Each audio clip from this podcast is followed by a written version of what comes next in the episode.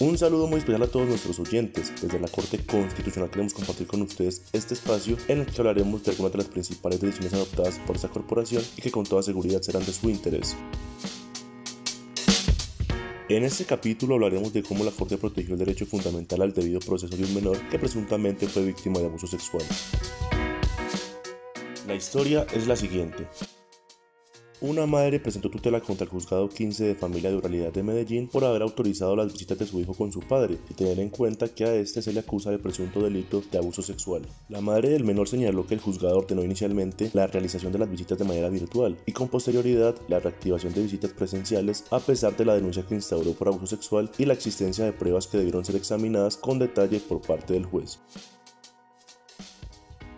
Durante el transcurso del proceso se encontró que en ocasiones el niño indicó que su padre podría ser su agresor y se registraron retrocesos en su tratamiento terapéutico con posterioridad a la visita virtual, además de manifestar que no deseaba verlo ni hablarle. ¿Qué concluyó el alto tribunal? La Corte señaló que el menor se encontraba en un escenario de alto riesgo, debido a que los diferentes informes psicológicos indicaban que presentó comportamientos relacionados con un posible abuso sexual. Por lo tanto, se ordenó al juzgado de Medellín proferir una nueva decisión en la que examine con detalle todas las pruebas y suspenda de manera inmediata el régimen de visitas. Una eventual reactivación de esta solo podría darse tras un proceso riguroso de seguimiento del menor.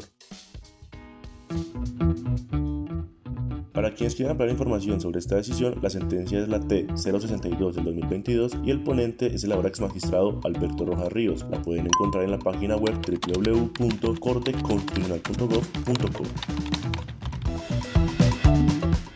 Nos seguiremos escuchando en este que es su espacio. Recuerden que la Corte Constitucional protege los derechos fundamentales de todos los colombianos y trabaja por la construcción de una sociedad con justicia y equidad. Hasta pronto.